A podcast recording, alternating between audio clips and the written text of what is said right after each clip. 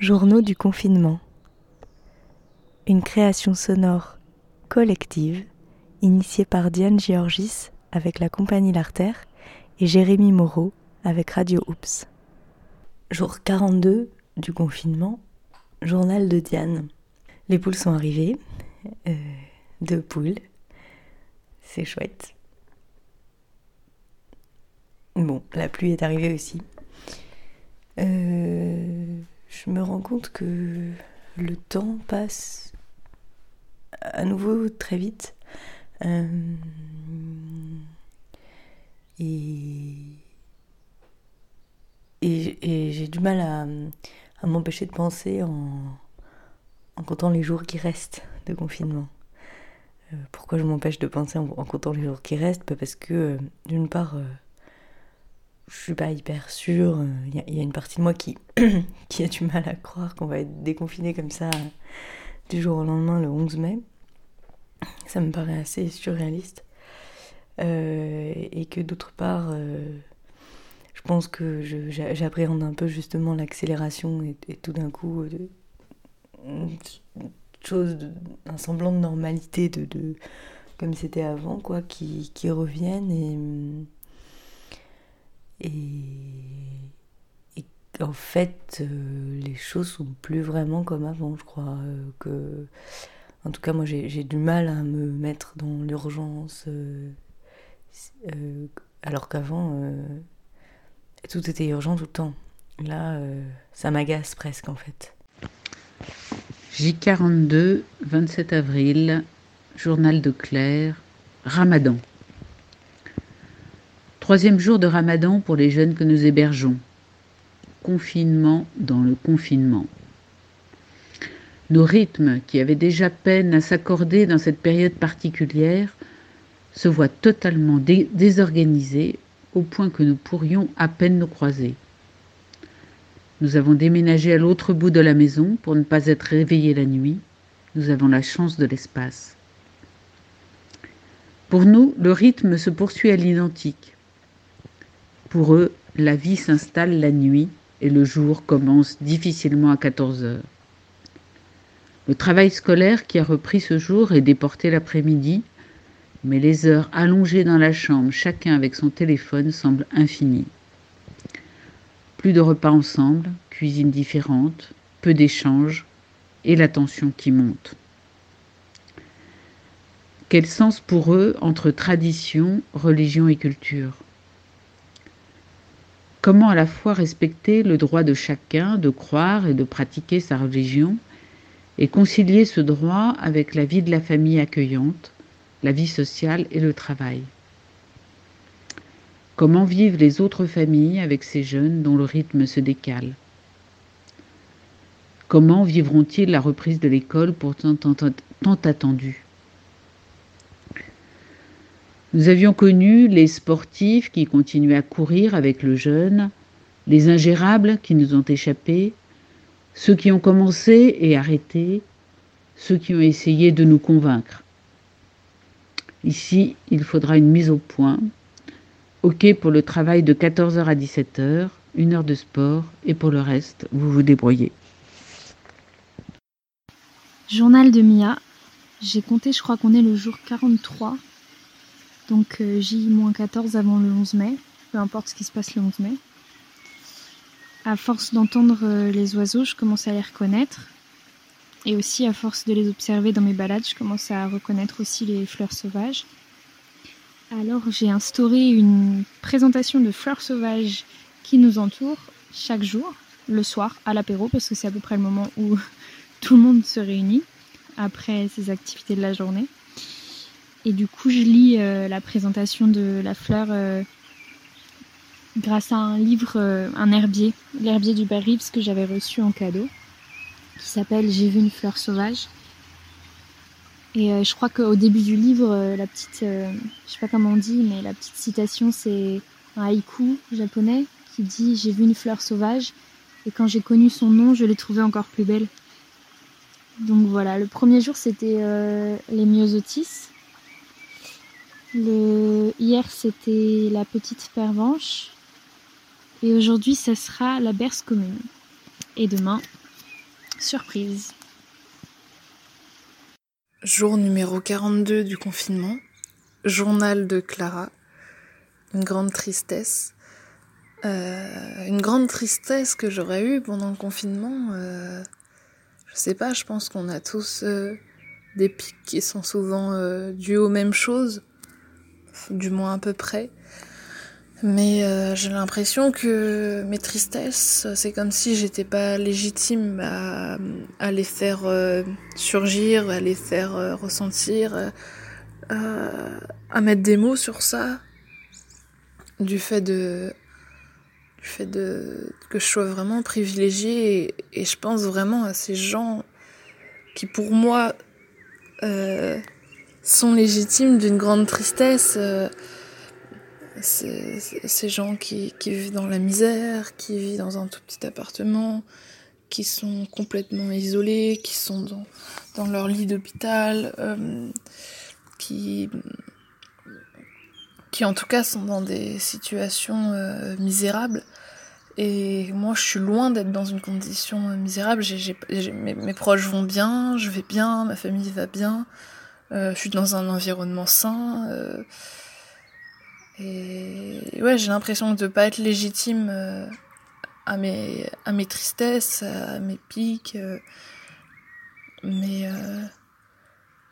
je pense que mon plus gros pic, mais je l'avais déjà, j'en avais déjà fait part en tout cas,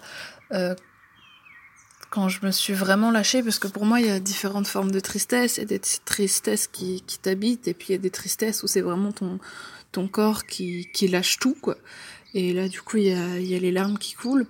Et quand j'ai eu, en tout cas, une tristesse où le, corps agissait, en tout cas, c'est vraiment quand j'ai regardé euh, euh, cette vidéo sur Arte où ce- ces gens vivaient dans, dans les bidonvilles en Inde, dans, dans une pauvreté euh, et dans, une, dans des conditions complètement euh, euh, déplorables, quoi. Et euh, je pense que c'était ça, ma, ma, ma plus grande tristesse, c'est vraiment de me dire...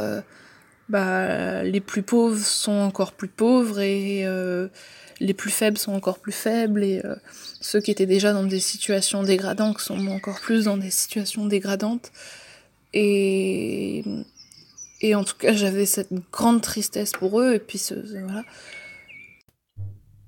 Jour 42 du confinement. Journal d'Aloïse. Bonheur. Le confinement, ce n'est pas drôle, c'est étrange, ça peut ne pas être agréable du tout. Le danger se sent. Il y en a qui ont plus de chance que d'autres. Il y a des gens qui souffrent, partout en France, dans le monde. Mais des fois, il y a des petits moments de bonheur. Moi, c'est celui de regarder des films avec Louis de Funès et Bourville, avec ma famille. On s'installe et on regarde ces films qu'on pourrait voir plein de fois sans se lasser, en riant toujours au même moment, en écoutant les répliques mythiques. Depuis longtemps, écrivait Marx dans une lettre de 1843 à Arnold de Ruge, que cite souvent Jean-Christophe Bailly, le monde porte en lui le rêve d'une chose, rêve d'une chose dont il lui suffirait de prendre conscience pour la posséder réellement. Et Bailly de poursuivre que le monde reconnaisse donc ce dont il formait l'idée depuis longtemps, depuis toujours, comme en rêve, lui qui rêve de devenir autre et qui en vérité l'est déjà, qu'il devienne fidèle à son rêve et à ce qui dans son rêve s'ébauche, la ferme disposition à vivre enfin autrement, car rien décidément ne nous oblige à vivre comme ça. Sinon, bah, je pense que des tristesses qui, qui nous habitent, c'est, euh, enfin moi en tout cas, mes, mes tristesses qui m'habitent plutôt, euh, c'est de ne pas pouvoir voir ses proches, évidemment, euh, de pas pouvoir aller les serrer dans les bras, de pouvoir les embrasser, de pouvoir leur dire t'inquiète, tout va bien, et de pouvoir discuter vraiment, et pas à travers un écran, pas à travers des des textes, à travers des, images, et vraiment pouvoir les serrer. Euh, et puis oui, euh, ma, grande tristesse, c'est euh, le fait de, ne pas pouvoir aller sur la plage, sur la mer, sur le chemin des douaniers. Pour moi, c'est c'est une grande libération quand j'y allais. je prenais mon, mon, petit carnet là et, et, je marchais ou je prenais ma musique, je marchais, j'étais vraiment bien quoi. Pour moi, je pense que ça c'est c'est une grande tristesse. Mais, mais voilà, pour moi, c'est comme si je m'autorisais pas à avoir de grandes tristesses. Et, et du coup, voilà, c'est marrant parce qu'il commence à pleuvoir. La tristesse amène de la pluie. Mais pour moi, dans la tristesse, euh, je sais plus, il y a une, phrase que, j'aime bien de, de, de Simone de Beauvoir. Dans toutes les larmes, s'attarde un espoir. Et ça, j'aime bien parce que c'est un peu comment je vois les choses. Après, voilà, enfin, moi, avec ma situation de privilégié, mais euh, comment. Euh, j'aime bien me dire que, ok, tu traverses une période euh, qui va être longue, qui va être éprouvante, ou des fois, ça peut être juste sur une, fraction de, de seconde, d'heure, hein, mais tu dis, tu vas vraiment pas pouvoir en sortir, et le matin, tu te réveilles autrement. Et pour moi, c'est ça, c'est dans toutes les larmes, ça tarde un espoir. Je trouve que, que c'est beau et, et pour moi, en tout cas, euh, ça peut être réaliste. Journal de Margot, enregistré par Diane, jour 42. Je crois que je ne sais pas encore ce que je ne verrai plus comme avant. Dans un an, dans deux ans peut-être. Je fais un saut en arrière brutal de hier à aujourd'hui. Ce sera quoi le préservatif?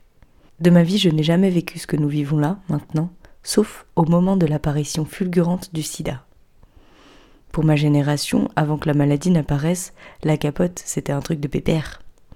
Et voilà qu'en quelques années, ça n'a plus fait rire personne, et l'utilisation est même devenue presque réflexe pour la génération après la mienne. Protection de l'intime.